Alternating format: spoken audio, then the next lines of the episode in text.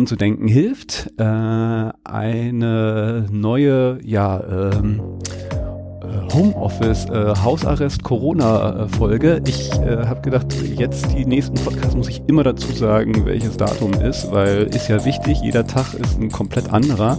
Wir haben den 25. März, ich glaube, ich habe es nicht gezählt irgendwie, aber wir sind in dieser zweiten äh, Lockdown-Woche und äh, das hier ist der erste Podcast, den ich äh, komplett übers Netz, wir machen ja jetzt alle nur noch im, im Netz und äh, das ist auch der erste Podcast, den ich übers Netz führe und zwar mit einem ganz besonderen Gast, Gäste, oh Gott, gendert man das?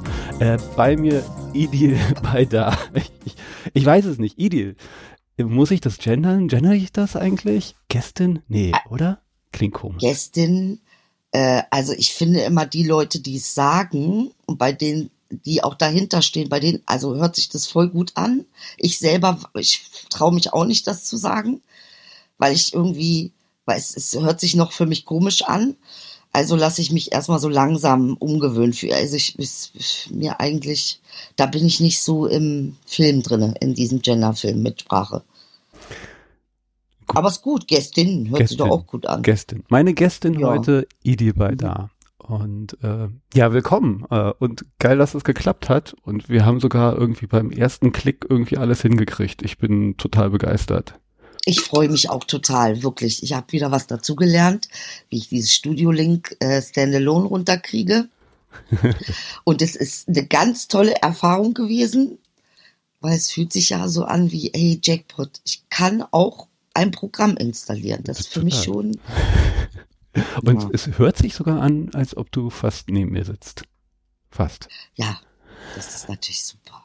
Ähm, ich fange ja immer ganz gerne an in, in meinem Podcast mit meinen Gästinnen und Gästen, so ein bisschen zu erfahren, äh, wer sie eigentlich sind und wo sie herkommen.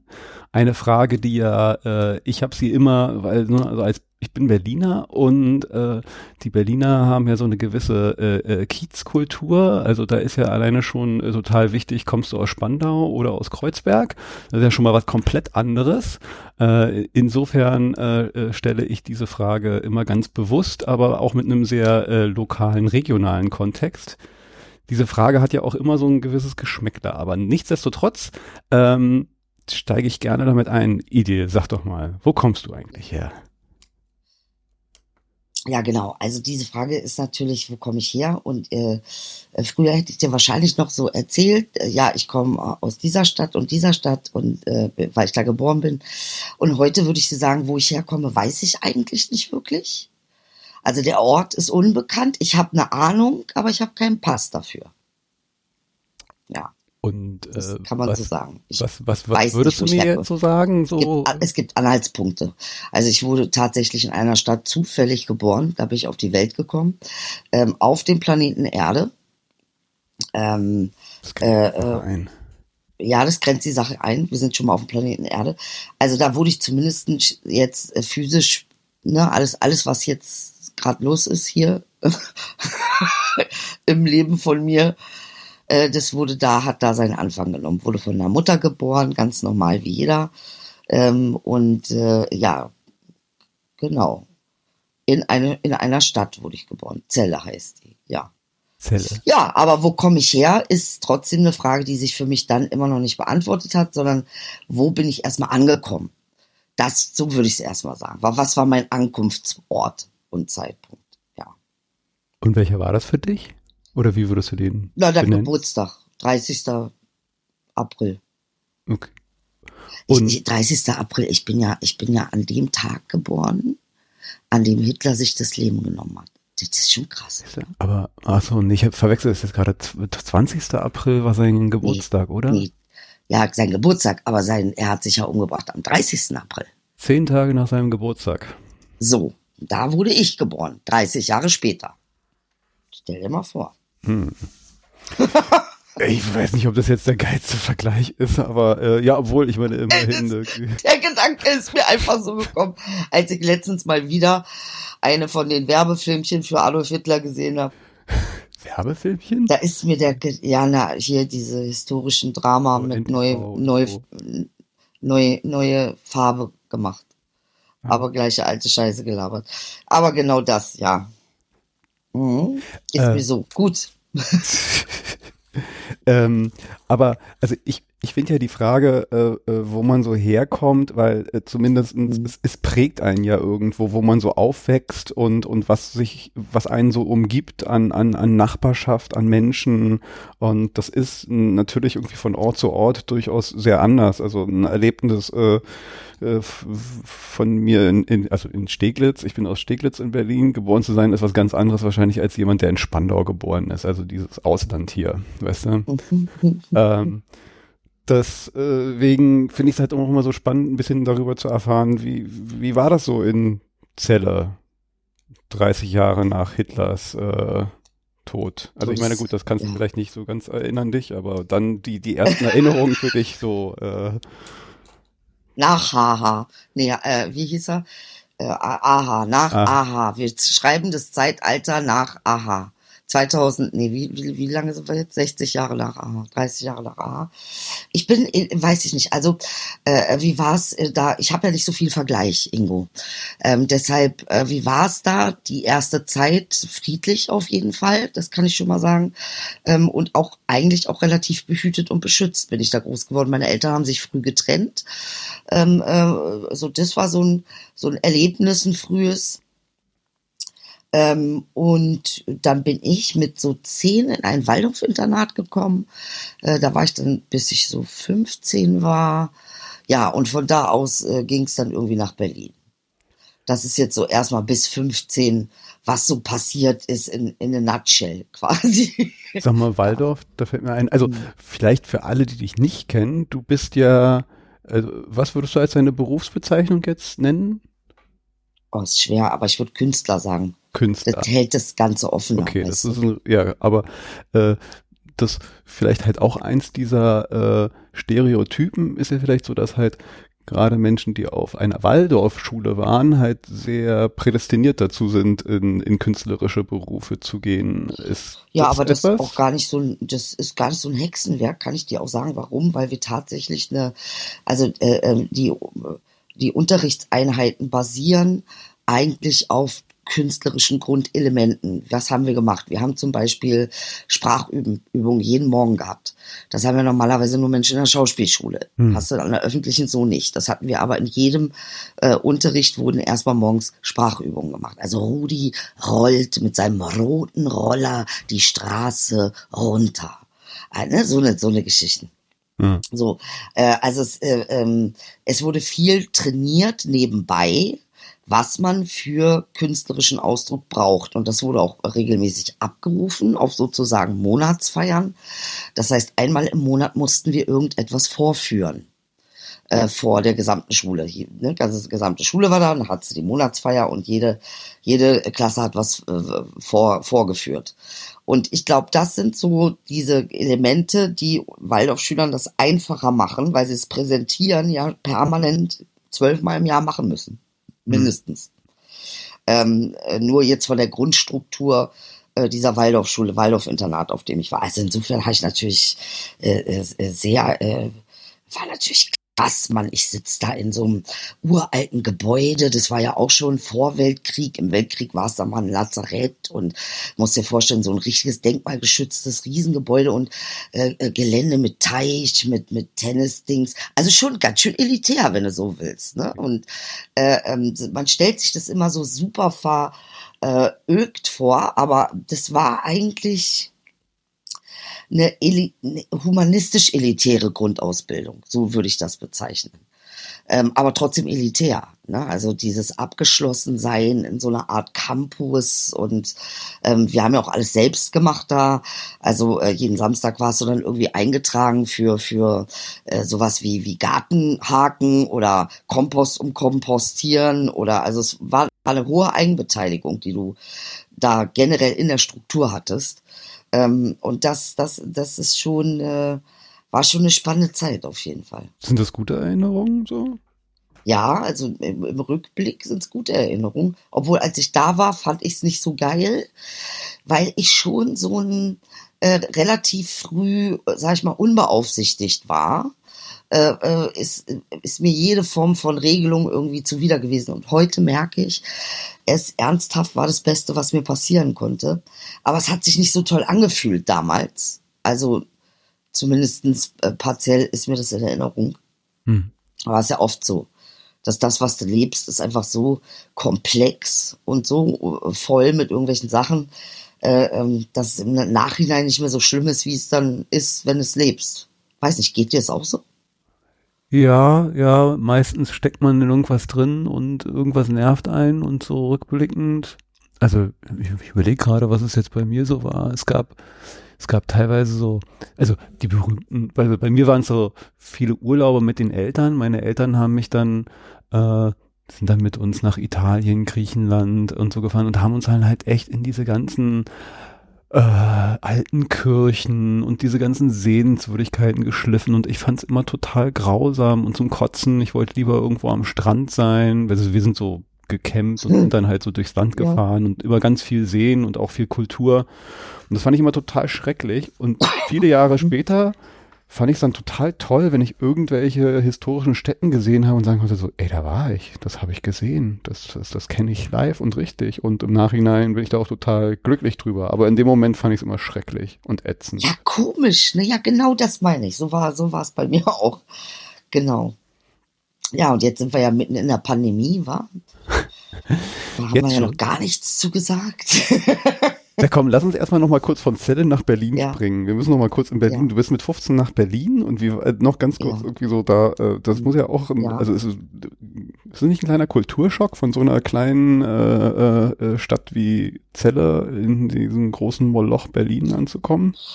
Ja, also für mich war es ja schon irgendwie äh, vielleicht die ersten drei Monate unübersichtlich, aber dann, äh, wenn, also ich war ja auch relativ jung ne, und auch eingebunden dann in Strukturen, war hier dann nochmal auf zwei Waldorfschulen, eine im Märkischen Viertel, eine in Dahlem, ähm, äh, bis ich dann abgebrochen habe, äh, so Mitte zwölfte und ähm, ja, nee, für mich war natürlich genau das richtige Alter für Abenteuer und ein Riesenspielplatz. Das war, hat mir schon Spaß gemacht, muss ich sagen. Fand ich schon gut. Was natürlich, äh, woran ich mich schnell umgewöhnen musste, war äh, tatsächlich ähm, die Frage von der Herkunft war im Internat ja wirklich nicht so wichtig. Wir waren da alle in einer Situation. Äh, so ein bisschen, ich erinnere, erinnere mich mal so an diesen Film, kennst du diesen Knastfilm, wo die einen die Wärter sind und die anderen die Gefangenen und man untersucht dann die Psychologie zwischen Wärter und Gefangene? Dieses Experiment, wo die ja, halt auch so. Das Experiment, ja ja, ja, ja, ja, ja genau, genau. Das war, das war so, ein reales Experiment, ja. ne? Also die haben einen Film draus gemacht, aber ich genau. glaube, es war ein reales Experiment, was irgendwo an einer Universität in irgendwo in den USA mal gemacht wurde in den 70ern oder 60ern oder sowas mit krassen äh, äh, ja, also krassen Auswirkungen. Ich glaube, die mussten es dann auch irgendwann abbrechen, weil die die Wärter halt schon komplett freigedreht sind. Also die genau. die Rolle der Wärter also, gespielt haben. Genau, das war das im Film, aber jetzt so nur um die Struktur zu erklären, wir hatten natürlich Erzieher und dann sind wir Schüler. Ne? Ein bisschen Lehrer, Erzieher, äh, äh, ähm, das war das war so unsere Autorität, die Autorität, die wir hatten, die war aber sehr nah.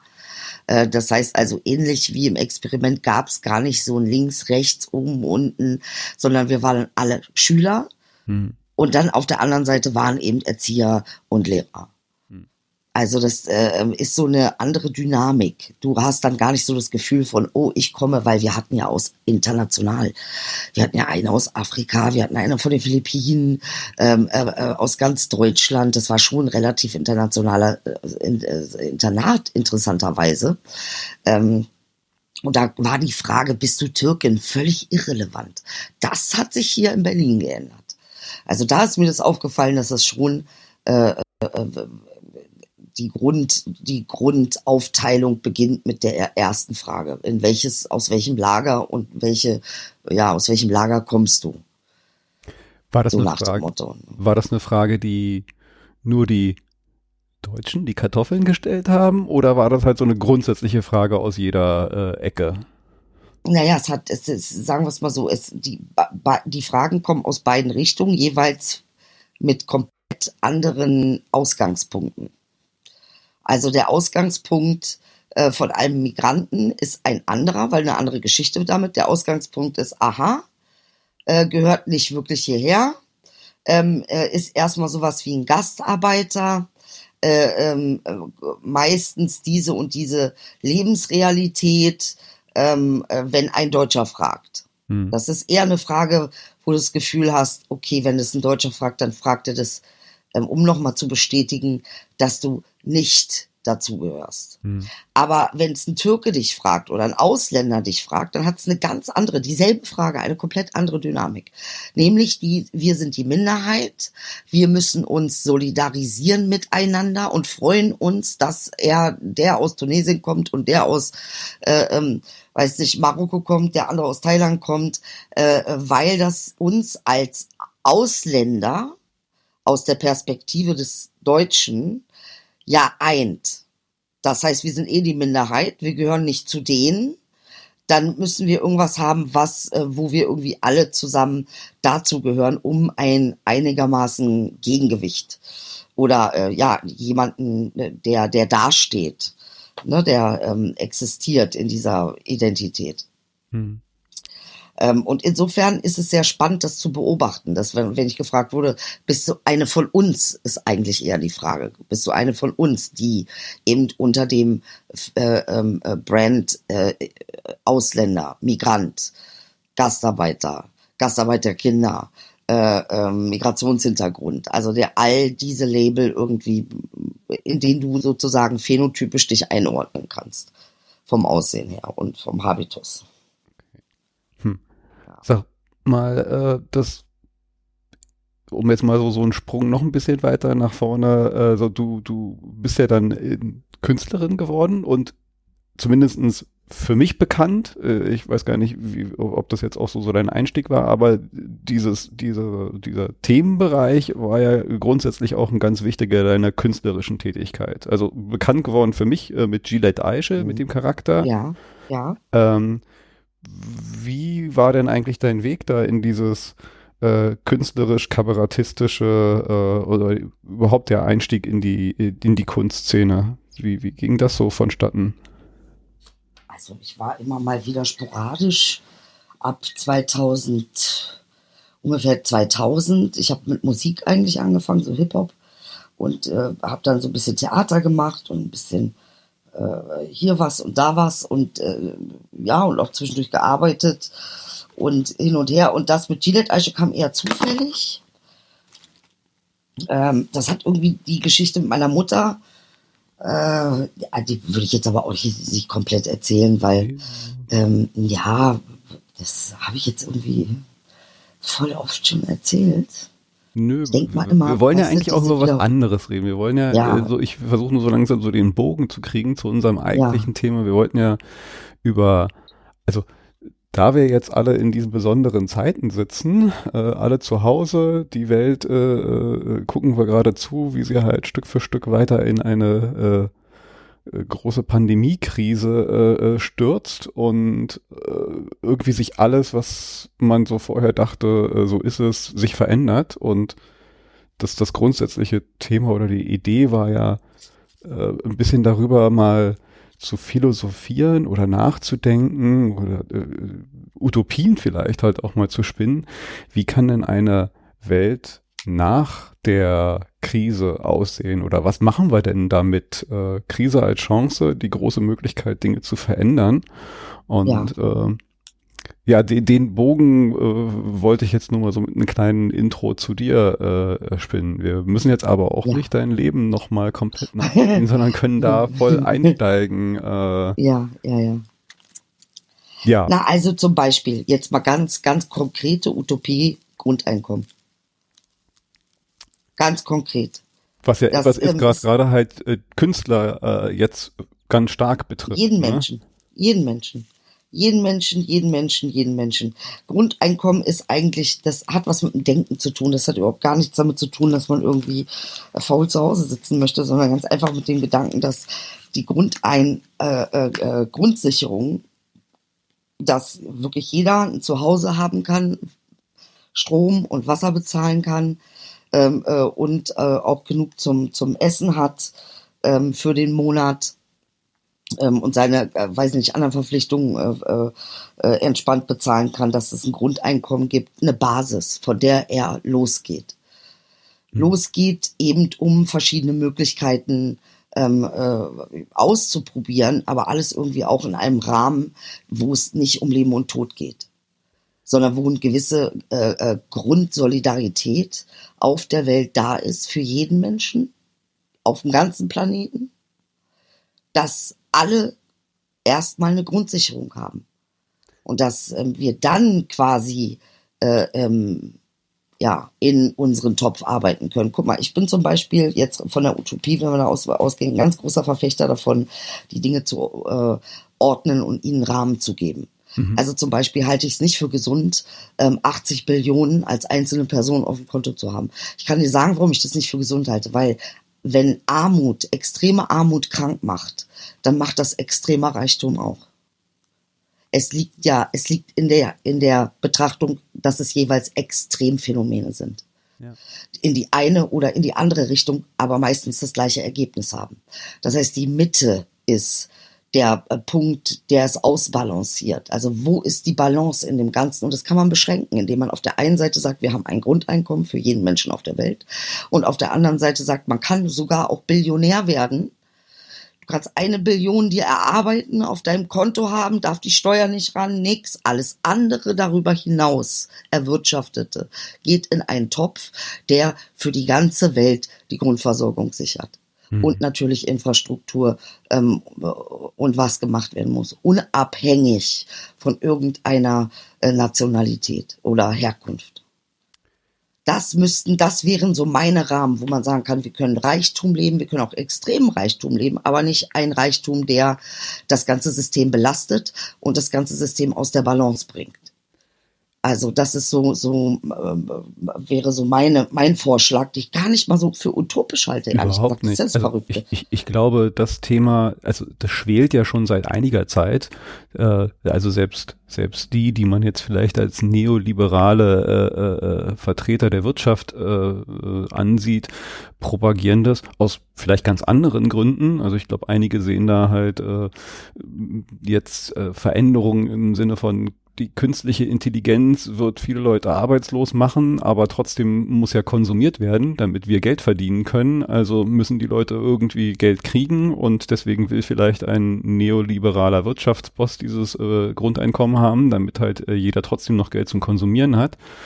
Das ist vielleicht ein anderer Grund, aus dem du es jetzt forderst, aber im Kern, wenn es dann nachher das Gleiche bringt, äh, ist es mir eigentlich fast egal, äh, wer es aus welchen Gründen fordert. Wenn es kommt, kommt's und ist, glaube ich, eine gute mir Sache. Ja eigentlich um die Frage, wie machen wir die Welt besser, um eine, und, und das ist jetzt ja auch eigentlich äh, die Grundfrage für all, für alles, wo ist, von wo aus gehe ich los?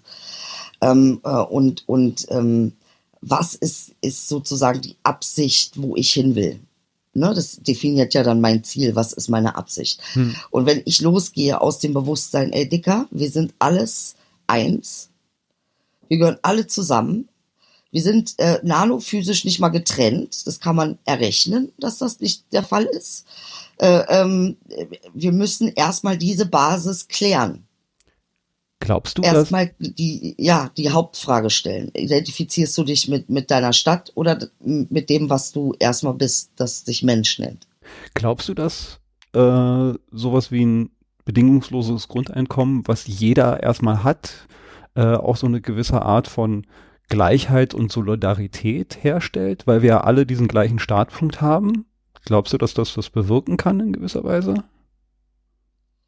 Also ich glaube, dass es die Dinge eben, ähm, also wenn ich mir vorstelle, wir haben ja jahrelang in einer Polarität äh, gelebt von Kommunismus und Kapitalismus. Und äh, was haben wir ja aber auch alle gelernt? These, Antithese, Synthese. Das heißt, wir kommen jetzt in die Synthese aus beiden. Und ähm, das halte ich für eine sehr kluge Idee, ähm, die beiden, die das Beste von von von diesem Kontrast äh, zusammenzufügen. Äh, wenn wir dafür genug äh, Fans kriegen, dann könnte das hier wirklich sehr schnell eine ganz andere Welt sein. Ja. Ähm, und eine, die, ähm, ja, ja.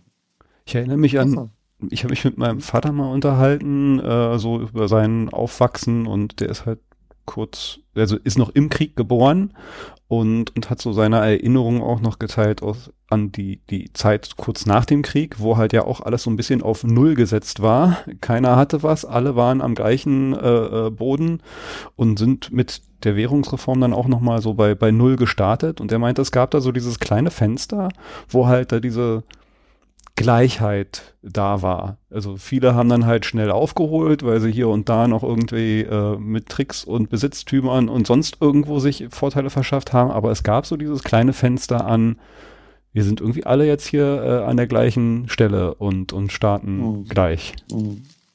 Hört sich sehr interessant an. ja, mh, ja. Ich, ah, interessant, ja. Mhm. Was, was würdest du denn, also wie würde sich denn für dich, denkst du, dein, dein Leben verändern, wenn du jetzt, wenn es dieses äh, bedingungslose Grundeinkommen gäbe? Wie würdest du denn jetzt anders leben, deine Dinge verfolgen? Hast du das schon mal? Also erstmal würde ich absolut, absolut. Erstmal würde ich mich darauf fokussieren, meinen eigenen natürlichen Rhythmus zu finden. Ähm, äh, und zwar die, die optimalste der, der optimalste Rhythmus, der mich irgendwie glücklich macht, weil ganz, ganz normalerweise, wenn du den nicht manipulierst, ähm, dann stellt der sich ein und auf einmal bist du inspiriert und auf einmal bist du unterwegs und aktiv und machst und tust. Ähm, äh, das ist so, das ist so die natürliche Tendenz. Ein Korken, den du ins Wasser packst, den kannst du, ne, da ist durch Druck bleibt der unten, aber die Tendenz ist nach oben zu kommen. Ähm, und ich glaube, so, das ist auch das Gleiche mit den Menschen. Äh, nur gibt es eben viele Wege dahin. Und, und in die Industrialisierung war ein bestimmtes Bewusstsein, das darf man nicht vergessen, von Effizienz, von Abläufen, von äh, ähm, äh, ähm, ja, Effizienz in jeder Hinsicht. Äh, und ich denke, jetzt kommen wir aber in eine Zeit, und ich glaube, da sind wir auch gerade an diesem Punkt, wo das ähm, über so ein Denken wie Arbeiterklasse gar nicht mehr funktioniert. Ich glaube, wir müssten eigentlich so eine Art von äh, Grundidentität des Künstlers. Erstmal gehen wir alle als Künstler los. Hm. Äh, der Künstler, der sich bewusst ist um seine Umgebung. Äh, ähm, dass das unsere Grundbasis ist, dass, dass, dass Kunst unsere Grundbasis ist von allem ähm, der, der Ausdruck, sich ausdrücken zu können in der Art und Weise. Ähm, das ist eine andere Ausgangsbasis und dann kommst du auch eigentlich woanders hin, weil dann ähm, geht es nicht mehr darum, dass du irgendeinen anderen äh, äh, quasi die Effizienz einer Maschine ersetzen musst, sondern ähm, die Kreation an sich, auf was für Ideen du dann kommst, sind dann spannend. Und das ist der künstlerische Teil dazu. Ob du jetzt ein Bäcker bist und ein bestimmtes neues Rezept entwickelst, weil du inspiriert warst, weil du äh, gelacht hast, entspannt warst. Also man muss ja auch gucken, wo kommt Inspiration her. Ne? Und Inspiration kommt einfach auch ganz viel aus dem sich im Leben wohlfühlen her und verbunden sein. Äh, ähm, äh, Spaß an dem zu haben, was, was man irgendwie macht. Äh, das, das sind so Sachen, ich denke, dass das unsere nächste Zeit sein kann. Ähm, uns mehr darauf zu konzentrieren. Und das schaffen wir mit bedingungslosem Grundeinkommen und zwar nicht nur national, hm. sondern global. Ja. Auf der ganzen Welt. Aber das ist die Grundbasis. Darüber baut sich, dann kannst du dich entscheiden, was möchte ich machen möchte ich äh, ähm, die kind, auf die Kinder aufpassen von meiner Nachbarin, dann ist das das, was ich mache. Möchte ich irgendwie lernen, äh, äh bis ich 60 bin, ist das deine Sache. Ja, also, weil das, die, die, diese, diese Diversität in dem, was wir jeweils als äh, großartig empfinden oder schön empfinden, ist der eigentliche Reichtum. Hm. Ich musste gerade, äh, wo du so Effizienz gesagt hast, ne, ich bin noch so ein Ich, ich bin Allmann, äh, so ein Projektmanager-Typ und äh, ich lebe teilweise auch in Excel-Listen äh, und es gibt da so eine äh, Projektmanagement-Methodik, äh, die nennt sich äh, Getting Things Done und das, das Kernprinzip finde ich aber ganz interessant, weil äh, dieses Kernprinzip äh, dieser Methodik ist, äh, du musst deinen Kopf frei machen. Also die sagen so, äh, man rennt ja durch die Gegend und hat immer so im Kopf so, oh, ich muss noch das tun, ich muss noch das tun. Permanent poppen einem irgendwelche Sachen so im Kopf ein, die man ja eigentlich noch muss. Und äh, diese Methodik sagt so, das musst du ganz schnell da rauskriegen. Äh, schreibst dir irgendwo auf, pack's irgendwo weg, finde da irgendwas dafür. Äh, und ich finde, das ist hier relativ ähnlich, weil äh, man ist ja permanent erstmal in diesem äh, äh, Drang drin, ich, ich muss meine Miete zahlen, ich muss was zu essen, ich muss das. Also diese ganz viele Muss hast du erstmal im Kopf. Aber äh, also diese Projektmanagement-Methode sagt, du musst es rauskriegen, weil sonst kannst du nicht arbeiten und denken, weil das blockiert dich. Und, und so ist es ja auch. Du, du bist erstmal so blockiert mit diesem, ich muss meine Miete zahlen, ich muss das machen. Ja. Wir wissen ja gar nicht, was wir vielleicht genau. für ein Potenzial haben eigentlich noch, weil wir permanent in diesem Muss-Bin sind ja, äh, ja. und das könnte das vielleicht Dinge auch, freischaufeln, ja. Äh, äh, Möglichkeiten in dieser Gesellschaft, die spannend wären, mal zu sehen, wenn keiner mehr muss. Genau.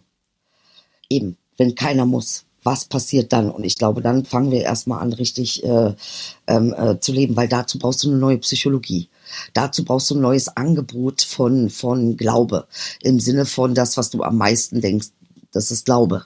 Ne? Also die, die, Gedanken, die du einfach am meisten denkst. Und äh, das ist eben die spannende Frage, an, die, an der wir gerade äh, sind. Welche Psychologie brauchst du dafür? Und die, die sage ich dir ganz ehrlich, Psychologie dafür ist die eines Gastarbeiters. Inwiefern? Am Ende des Tages sind wir das alle. Wir kommen hier mit nichts und wir gehen auch mit nichts, wenn du so willst. Äh, ähm, äh, wir bauen was auf und, und ähm, geben das weiter. Äh, wir pflanzen Baum für die nächste Generation. Ähm, aber am Ende des Tages gehört uns hier nichts. Und ich meine, wie verhältst du dich mit deinen Sachen, die dir gehören? Und wie verhältst du dich mit den Sachen von anderen? In der Regel ist, sind die meisten Menschen umsichtiger bei anderen mit, mit ihren Sachen als mit ihren eigenen Sachen. Meinst du? Weil Besitz so? auch zu, ja, Besitz ist, ein, ist eine psychologisch äh, äh, eine Denkensstruktur, ähm, die nicht immer, immer nur in allem von Vorteil ist. Ja, ich habe ja eher das Gefühl, dass das eigentlich die Menschen äh, beschissener umgehen mit den Sachen, die ihnen nicht gehören, also das kannst du vom kleinen äh, Sachen, die verliehen werden, äh, der der der Mietwagen, der der Roller irgendwie, der wird scheiße behandelt, weil ist ja nicht meins. Wir behandeln unsere Natur scheiße, weil irgendwie so dieses Gefühl ist so, naja, es ist ja nicht meins, irgendwie deswegen verpesten wir und vermüllen wir. Ich glaube halt dieses, äh, da müsste eher so ein Umdenken stattfinden, dass wir das, äh, also eigentlich alles andere so behandeln, als wäre es unseres. Also dieses alles hier ist irgendwie unseres und mit uns verbunden und deswegen darfst du es nicht scheiße behandeln. Mm, mm. Ähm, ist auch eine Perspektive, aus der man äh, da hinkommen kann. Wichtig ist ja, dass man da hinkommt. ich finde das immer so das äh, Entscheidende. Äh, von welcher Richtung ist dann ja auch egal. Interessant, dass der Punkt sich dann auflöst, an dem du angefangen hast, von deinem Ausgangspunkt, in dem Punkt ähm, äh, vom Ziel. Und so geht es eben permanent. Also deine Perspektive, ich komme von, löst sich auf in, ähm, äh, wer will ich sein und wo will ich hin. Das ist ja die eigentlich wichtigere Frage. Mhm. Im Prinzip. Alles andere, wenn man das sonst abfragt, ist es natürlich, ja, ist es ähm, ist ja schon fraglich. Äh, warum zählt sowas wie Herkunft? Warum ist das so wahnsinnig wichtig? Was ist daran eigentlich verknüpft? Welche Geschichte? Ähm, Was denkst du, ja. warum das jetzt irgendwie so wichtig und hochgehalten wird in dieser globalisierten Gesellschaft? Ich habe letztens auf Netflix so einen geilen Film gesehen, Der Schacht. Kennst du den Film? Nee. Worum geht's? Ach, den musst du dir angucken. Der ist der Knaller. Der ist ein bisschen, also er ist auch nicht ohne, aber das ist ein super, also wirklich sehr schöner Film, italienisch. Ähm, der Schacht ist gerade äh, auf Netflix, wenn du Netflix hast, zieh den rein. Ähm, natürlich hat alles, also ich bin der Meinung, ähm, Strukturen lügen nicht. Du mal den Satz, den habe ich äh, äh, gehört irgendwo und habe den für mich so als total wahr erkannt. Also für mich, muss ja nicht für jeden anderen sein. Aber Strukturen lügen nicht. Strukturen erzeugen Dynamiken mit immer den, also Dynamiken erzeugen Ergebnisse. Äh, das heißt also, wenn du den Menschen meiner Meinung nach ist, der ist wie Wasser und die Form, die du ihm gibst, das wird er. Deshalb akzeptiere ich Faschismus generell nicht als politische Form. Mhm. Weil äh, äh, äh, diese, diese Form können wir auch ähm, quasi so integrieren, dass sie nicht an, an Stellen ist, ähm, also sie nicht so groß machen als äh, politische Entscheidung.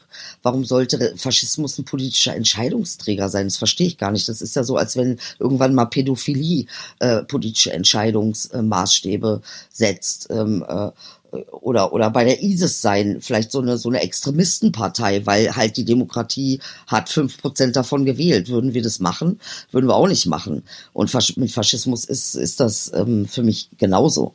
Es ist, ein, äh, eine auffällige, äh, ähm, wie nennt man das? Ähm, ja. Das ist ja erstmal ein autoritäres, absolutistisch, also äh, ja, absolutistisches Konstrukt. Das ist ja, das ja immer das gleiche Ergebnis erzeugt. Und darum geht's mir.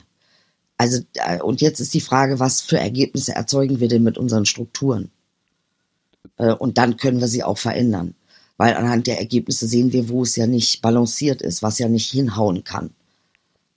Aber jetzt nochmal die Brücke ja, zu, zu äh, wie wichtig ist, wo jemand herkommt. Wo ist da die Brücke nochmal zu den Strukturen? Ich glaube, ich bin gerade lost gewesen. Äh, ja, sag ich dir, die Brücke ist insofern da, ähm, ähm, dass ein Migrant sein eine bestimmte Struktur hat. Mhm.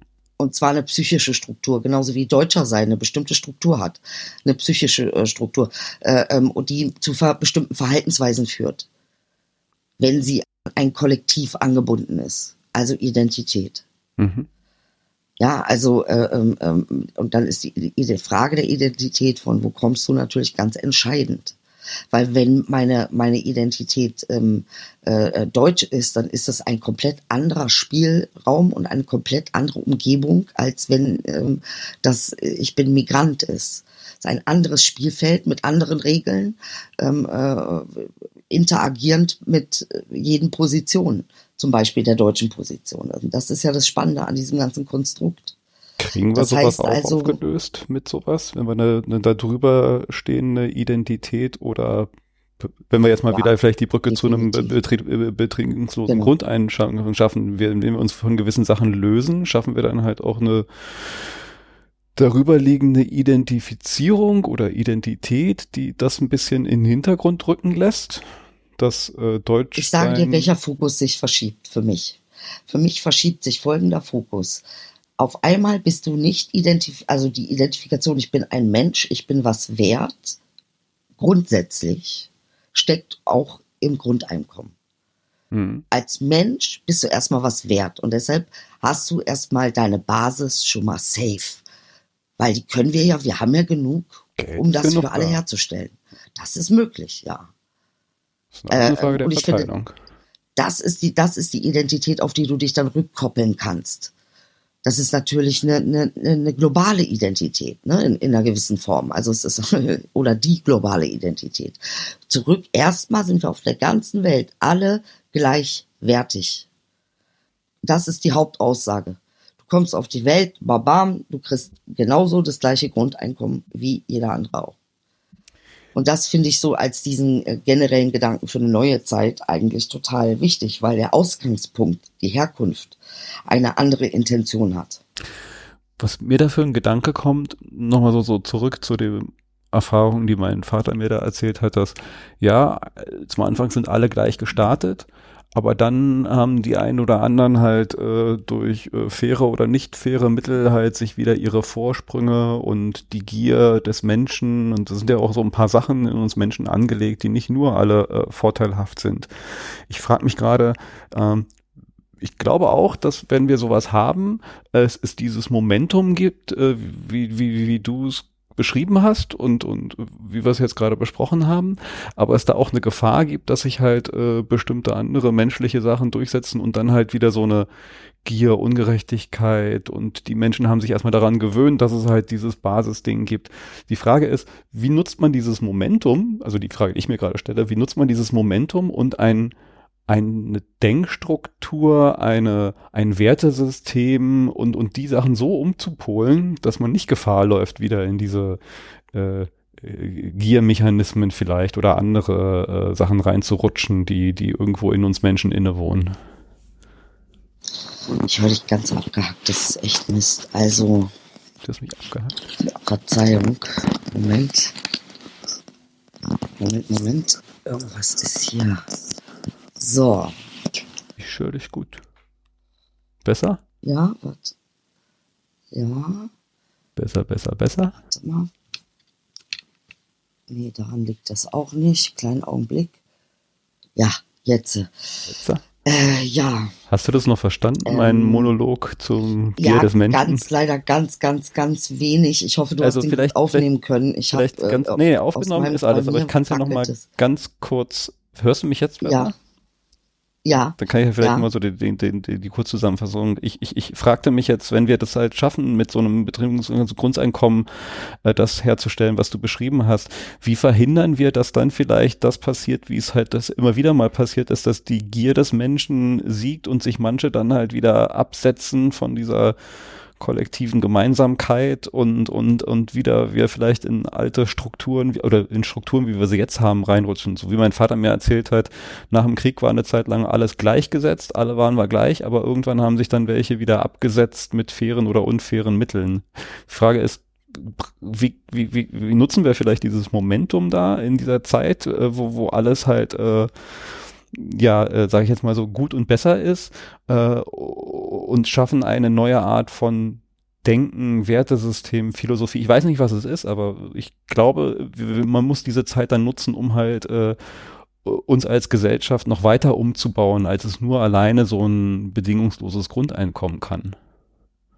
Also ich glaube, was einfach ein ganz ähm, ähm wichtiger äh, äh, Punkt an dieser ganzen Geschichte ist, wir haben ähm, co-abhängiges und abhängiges Verhalten durch die Strukturen, äh, ähm, die wir geschaffen haben in der Gesellschaft. Und die würden natürlich mit einem äh, bedingungslosen Grundeinkommen ähm, äh, sich auflösen können in kooperatives Verhalten, weil keiner muss. Und das ist, glaube ich, wirklich ein ganz, ganz wichtiger Punkt. Die freie Entscheidung, die du hast, ist der andere ähm, als ähm, äh, so, wie du sie eigentlich jetzt nicht, also manipuliert frei hast. Ne? Also es ist ja keine wirklich freie Entscheidung, weil ich sage, ich muss da jetzt das machen, ähm, weil sonst äh, äh kann ich meine Kinder nicht ernähren.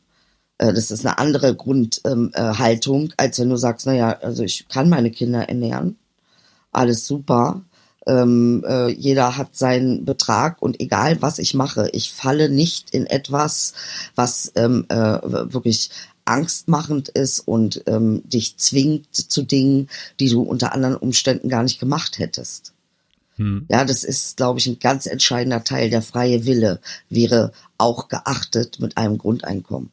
Es geht ja am Ende des Tages darum, wo legst du den Fokus hin? Und wenn ich den Fokus darauf lege, dass wir alle auf der Welt eins sind und trotzdem in Kapitalismus machen können. Wir können trotzdem Billionäre sein, wir können trotzdem Penner sein. Aber du machst es eben mit freien Willen und nicht aus einer äh, ähm, derartig schlimmen Situation, in der du eigentlich noch mehr Angst entwickelst und noch mehr Angst in diese Welt bringst, weil du äh, ähm, gehetzt bist und denkst, du müsstest irgendwie, es geht um dein Leben, es geht nicht um dein Leben. Also ich meine, und das ist, kann man halt mit Hartz IV nicht vergleichen, weil Hartz IV ist eigentlich wirklich ähm, auf, auf den Augenblick, wo du am schwächsten bist, äh, noch, noch, das noch schlimmer zu machen. Mhm. Also das ähm, äh, hat eine komplett andere Grundhaltung. Und das ist das ist für mich der Punkt der Sache. Wo, worauf wollen wir unsere Achtung geben? Und, und ähm, äh, wenn wir schon äh, eine Werteverschiebung haben, was ist dann der höchste Wert? Und wenn der höchste Wert der Ausgangspunkt ist, Menschen sein, Menschenrechte, Menschenrechte haben. Ich gehöre zu den Menschen. Das ist, wo ich gehöre. Das bin ich. Crew, das ist meine, Rasse. Äh, Nein. Ja, also das, äh, ja, also du weißt, was ich meine, ich überspitze es natürlich. Ähm, aber das ist eine andere äh, äh, Grundbasis und das verknüpft mit Wert. Und das ist für mich Grundeinkommen. Natürlich global, ja. Ich, ich frage mich gerade, ähm, so, ich habe mich jetzt auch, ähm, ich kann jetzt nicht behaupten tiefgehend, aber ich beschäftige mich immer mal wieder mit dem bedingungslosen Grundeinkommen und auch so mit den Argumenten, die da halt so so mit äh, dranhängen, auch dagegen. Und äh, da ist ja dann halt auch immer wieder so, ja, aber was ist denn dann noch der Anreiz äh, irgendwie mehr? Also wenn genau sowas, äh, wie du beschreibst, also man kann zwar äh, eine Billion äh, von mir aus, äh, aber nicht darüber, dann heißt es ja so, so, ja, aber dann hat ja keiner mehr einen Anreiz, wirklich was zu erreichen und diese, diese großen Menschen, die hier Tolles erreicht haben, das haben sie ja gemacht, weil sie halt diesen Ansporn äh, äh, Sporn hatten, äh, auch viel Geld zu verdienen.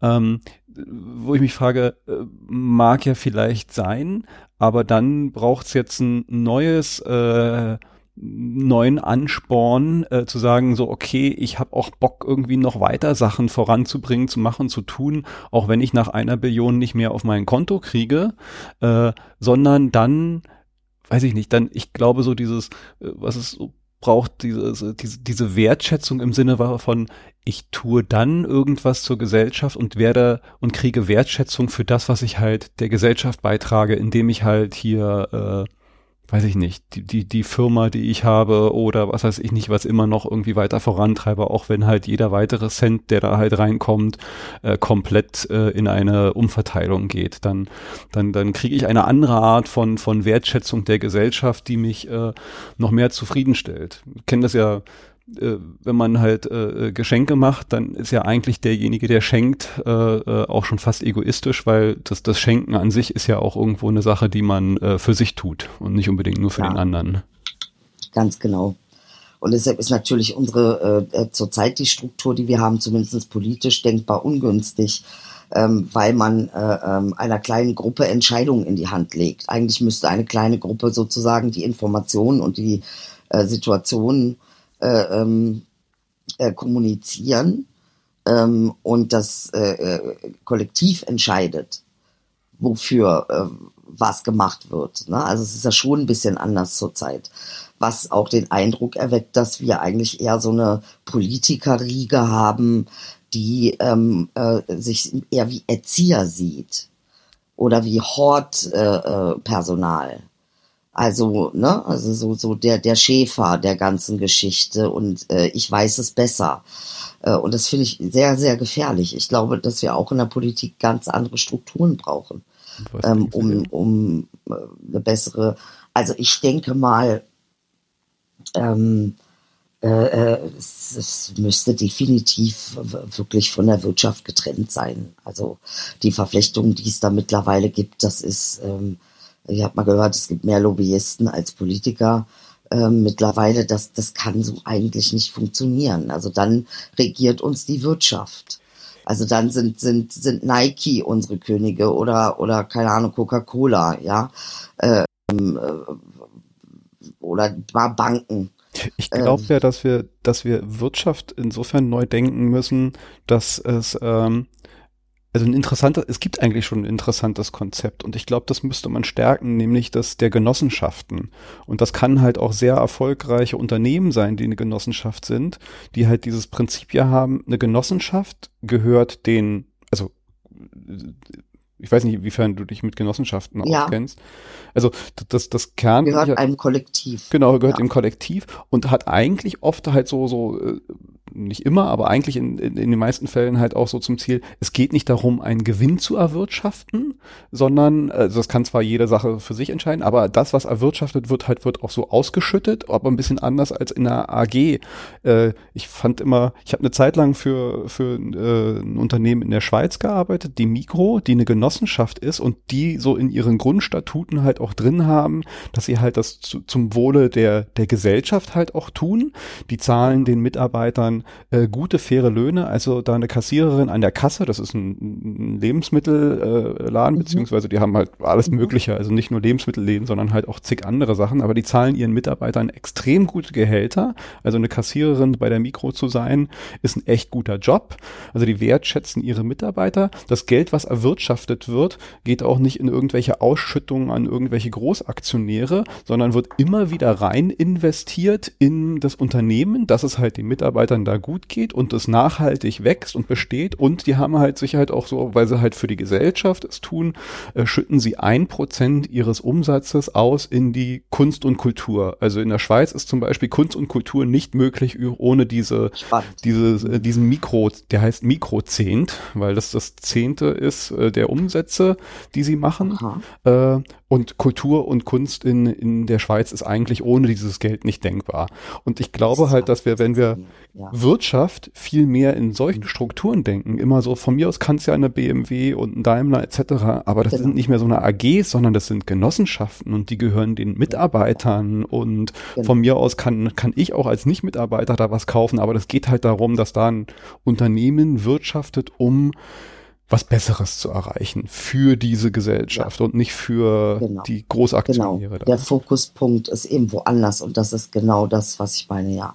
Im Prinzip ist es ja genau das, ja. Mehr Genossenschaften, äh, ähm, so wie du es beschrieben hast, ist ja Killer, wie viel du darüber weißt. Ey, ist ja Wahnsinn. Also ich hast du dich viel mit beschäftigt. Naja, also da habe ich vor allen Dingen für dieses Unternehmen gearbeitet und äh, mhm. da habe ich das erste Mal das so kennengelernt. Vor allen Dingen dieses Unternehmen, also das ist ja nicht so, als ob das halt nur so eine kleine Ökoladen ist. Das ist ein, das ist so ähnlich wie Metro hier. Also das ist ein richtiger ja. Großkonzern, die machen, die treten nach draußen auf, wie halt so, so solche Unternehmen sind. Aber nach innen funktioniert es anders. Und als ich für die gearbeitet habe, habe ich so gemerkt, so, ey, hier herrscht auch eine ganz andere Kultur des Miteinander-Umgehens. Also auch, ich war da als Dienstleister und oft kennt man das halt auch so, die Dienstleister werden halt so behandelt wie der letzte Dreck, so, wir, wir, wir zahlen dich, mach mal so, wie wir wollen, ja, wir sind so ein bisschen ja. die Sklaven des, des Unternehmens, das einen beauftragt, die Dienstleister, aber da war halt ein ganz anderer Umgangsart, weil ich glaube, dass halt auch dann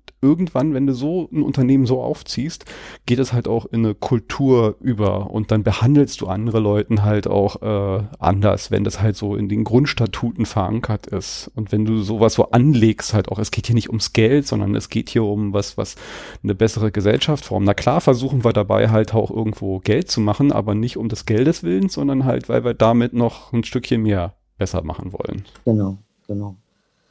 Nee, also da bin ich, finde ich äh, schön, wie du das so erzählt hast, definitiv. Also ganz genau darum geht's ja eigentlich. Und das müssen wir jetzt aber anfangen, wirklich global zu denken, weil äh, ähm, wir schon längst in, in Verpflichtungen sind eigentlich quasi, ne, mit den ganzen Unternehmen, die outgesourced haben. Ähm, wir haben also auch Bedingungen mitgestaltet ähm, woanders und das zieht halt eine Form von Verantwortung mit sich. Ähm, und, und er lässt uns eventuell auch echt eine Erweiterung zu ähm, durch, dadurch, dass wir anfangen, global zu empfinden ähm, und auch global zu handeln. Also solche, solche Sachen wie äh, je suis dies, je suis das, ähm, das sind ja schon, das sind ja schon stark, äh, stark, starke Symbole von, dass man versucht, äh, eine Einheit irgendwie zu, zu kreieren. Das finde ich spannend, was du gerade gesagt hast, dieses, und das ist, glaube ich, das, was jetzt gerade so passiert, dieses globale Empfinden man hatte zwar vor hier und da mal halt so dieses G Suite, aber im Endeffekt war es ja so ein bisschen aus, aufgeheftet. Irgendwie, wenn, wenn ich mir jetzt irgendwie ein G Suite-Ding auf mein Facebook-Profilbild draufgeklebt habe, dann war es ja trotzdem komplett weit weg von mir. Also dann habe ich zwar ein bisschen Empathie betrieben, aber jetzt sind wir halt alle in diesem Ding drin und dieses äh, äh globale Empfinden, habe ich so das Gefühl, passiert gerade jetzt mal so ein bisschen, weil ich weiß ganz genau so, ey, in dem Land und in dem Land und in dem Land, überall gehen die eigentlich gerade durch die gleichen Ängste, hocken zu Hause und, und sind in dieser Situation drin. Klar gibt's da welche, die halt äh, auf einem dicken finanziellen Polster sitzen und sich nicht die gleichen Sorgen machen wie ein freischaffender Künstler, aber diese, diese Bedrohung trifft alle gleich und wir sitzen alle irgendwo in diesem Ding drin und fühlen irgendwo auch alle gleich. Das finde ich schon spannend, mal so global gleich fühlen. Ja. Ja.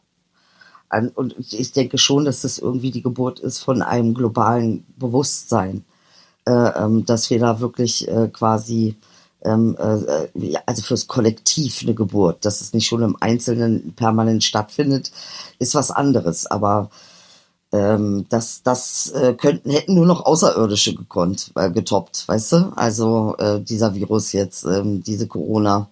Das ist vielleicht unser Alien-Moment. Unser ja, Alien-Moment ja, ja. jetzt. Das ist unser Alien-Moment eigentlich.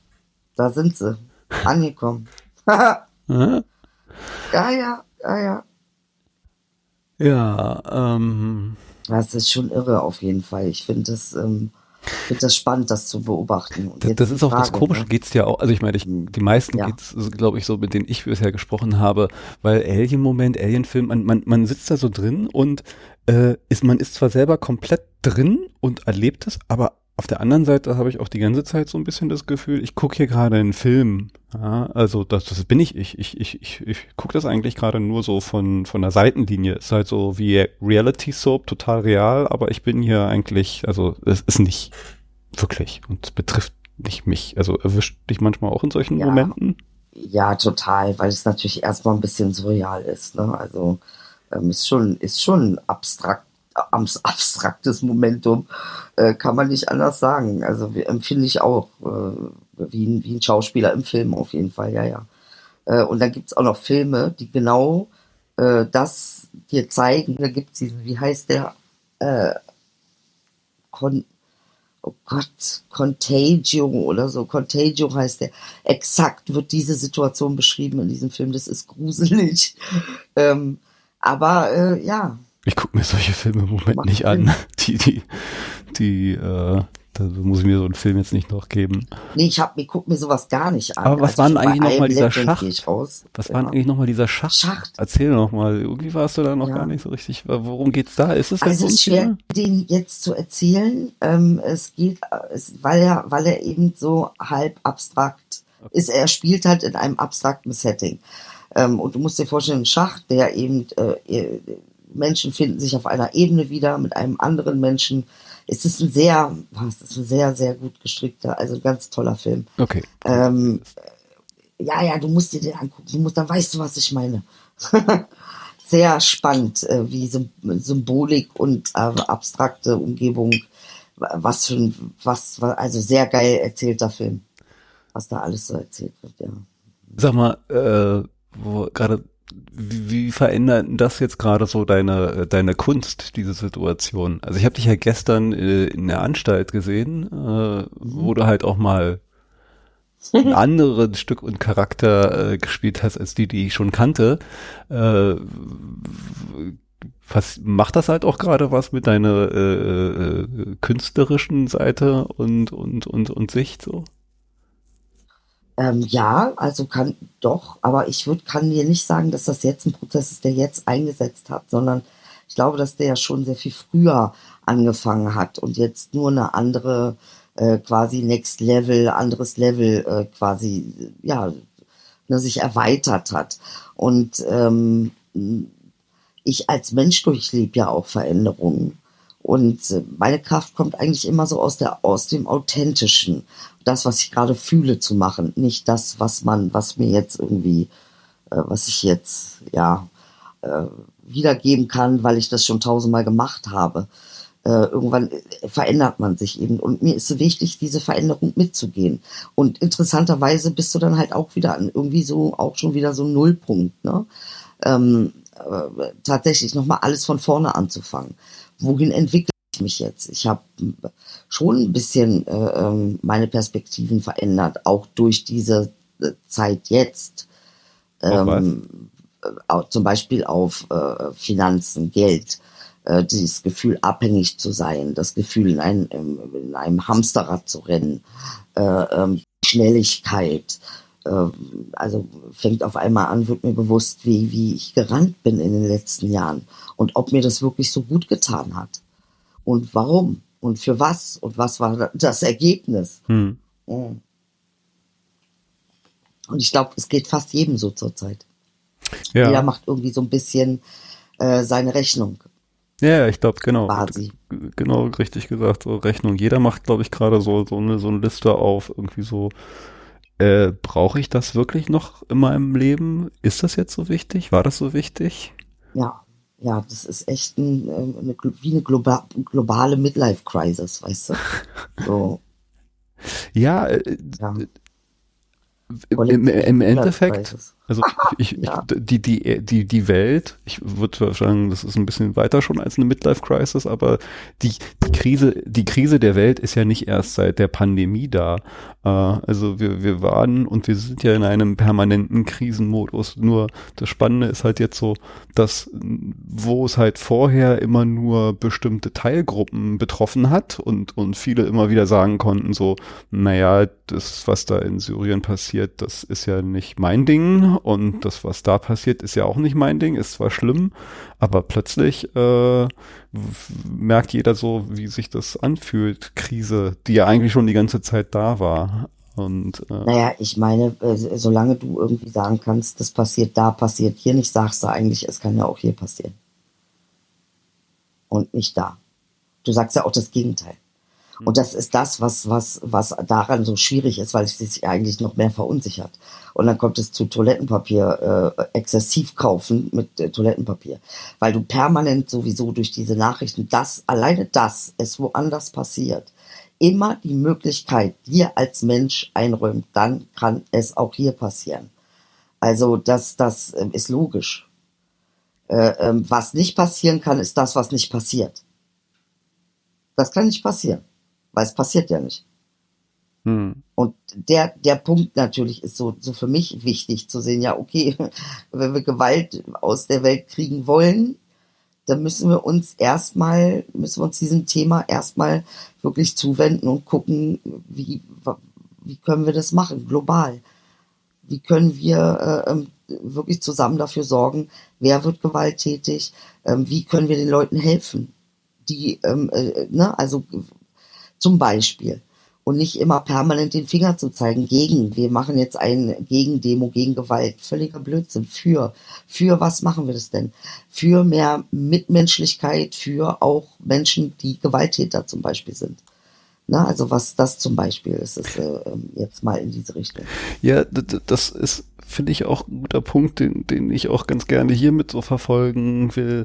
Äh, äh, klar gegen, man muss gegen viele Sachen sein, aber äh, ich glaube, das Spannende ist wirklich, das, das zu erzählen und auch die, diese Bilder zu zeichnen von dem, äh, wofür wir sein wollen. Was soll denn dann halt eigentlich besseres? Klar, ich, gegen Rassismus, gegen dies, gegen das, genau. aber äh, was ist denn das für? Wofür bin ich denn dann? Genau. Wenn ich gegen Rassismus bin, okay, ja. wofür bin ich denn dann? Äh, wie sieht denn diese Welt, die ich eigentlich haben will, aus? Und äh, lass uns die doch mal erzählen und Bilder davon malen und, und sie als etwas Erstrebenswertes darstellen. Ich glaube, wir sind wir bisher in einem Mangel an Utopien gewesen. Also ist so, so, so, die haben halt auch so, so, ein so ein äh, Negativ-Image gekriegt, so von wegen, ja, Utopie, das ist doch dieses für Verschwurbelte, dieser, dieser blöde Spruch von, von Schmidt immer so, wer Utopien, nee wer, nee, wer Visionen hat, sollte zum Arzt gehen. Aber es geht ja ein bisschen in die Richtung, ja, dass, dass es halt so ein bisschen diskreditiert wurde. Ich glaube, genau jetzt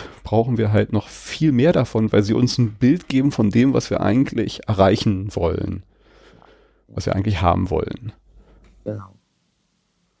Kann ich dir nur zustimmen, bin ich auch der Meinung, dass man viel mehr darüber, und ich glaube, jetzt ist aber auch so ein, ähm, äh, so ein kleiner Schock passiert. Und wenn so ein kleiner Schock passiert, dann ist man immer meistens mehr aufmerksam. Also wäre jetzt wirklich tatsächlich eine gute Zeit, all diese Unterhaltungen, die wir gerade aufführen, äh, ähm, dass die äh, ähm, ja hoffentlich auch woanders viel geführt werden. Ähm, genau, viel mehr von diesen Gesprächen, viel mehr diese ja, die, diese Ideen sich einbrennen lassen, auch in den Köpfen, dass dann halt irgendwie, wenn es wieder der Motor hochgefahren wird, die Leute nicht sagen so, äh, warte mal, äh, wie, was, ich soll wieder in die gleiche Tretmühle? Nee, nee, nee, nee, nee, nee, nee, warte mal, irgendwie, das genau. müssen wir jetzt anders machen. Also ich habe mir das die ganze Zeit so ausgemalt und die ganze Zeit, wie ich da in meinem Homeoffice, Isolation etc. mich mit meinen Freunden, Familien etc. unterhalten haben, haben wir uns aber anders gedacht, wie das jetzt weitergeht. Das machen wir jetzt anders.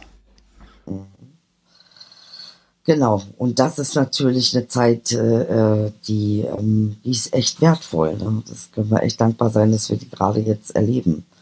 Ähm, in irgendeiner, auf einer anderen Ebene. Also nicht die Ebenen zu, zu verwechseln, ist trotzdem ernst und das, ähm, wir wissen halt nicht, womit wir was zu tun haben so richtig. Nichtsdestotrotz äh, bin ich wirklich ein Verfechter davon zu sagen, ey, auch da müssen wir dann anfangen, eben die Perspektive zu erweitern. Ähm, was ist das, worum geht's grundsätzlich? Nochmal ganz kurz, worum geht's hier grundsätzlich? Und äh, das, das ist diese, also das hat definitiv diese Pandemie schon ähm, äh, herstellen können. In Form von Gedankengänge. Ich finde, das äh, hat schon fast so die Form eines schönen Schlussworts. Oder? Ja, cool. Ja. Aber eine ja. Sache, die ich immer noch äh, einbringe in meine Podcast und von meinen Gästen wünsche, äh, weil Gästinnen auch, äh, weil das halt auch äh, also schön nochmal so, so, so einen Menschen kennenlernen lässt. Und zwar frage ich alle meine Gästinnen und Gäste nach ihren all-time favorites, absolut favorite Song. Den all-time favorite. Mhm. Weil ich habe auch eine kleine Playlist, wo ich die raufpacke. Und äh, insofern auch von dir, was ist dein cool. all-time favorite Song? Oh mein Gott, warte. Ich habe mir immer vorgestellt, jemand würde mir diese Frage stellen und jetzt ist sie da. Und jetzt bin ich durcheinander. Mein all All Good Favorite Song. Das ist der Song, den man am immer, immer hören kann. Der immer ne? geht und immer gute Laune macht. Der immer geht und immer gute Laune macht. Äh,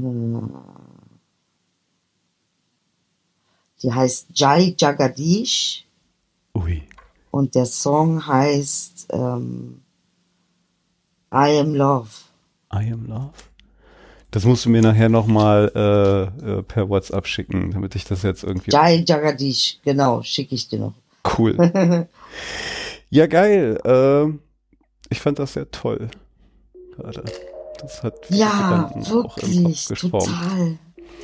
Bei mir auch irgendwo, ich freue mich sehr, Mensch, unbekannterweise, wir haben uns ja eigentlich noch nie gesehen, oder? Haben wir uns schon? Doch, wir haben uns schon ganz oft gesehen. Echt? Wir haben uns ganz oft so, gesehen. Jetzt mache ich mal hier, äh, jetzt verabschieden wir uns mal und dann erzähle ich dir, wo wir uns überall gesehen haben. So, wir sagen jetzt nochmal Tschüss, oder? Tschüss, Tschüss. auf jeden Fall. bye, bye. bye. Dankeschön. Ja.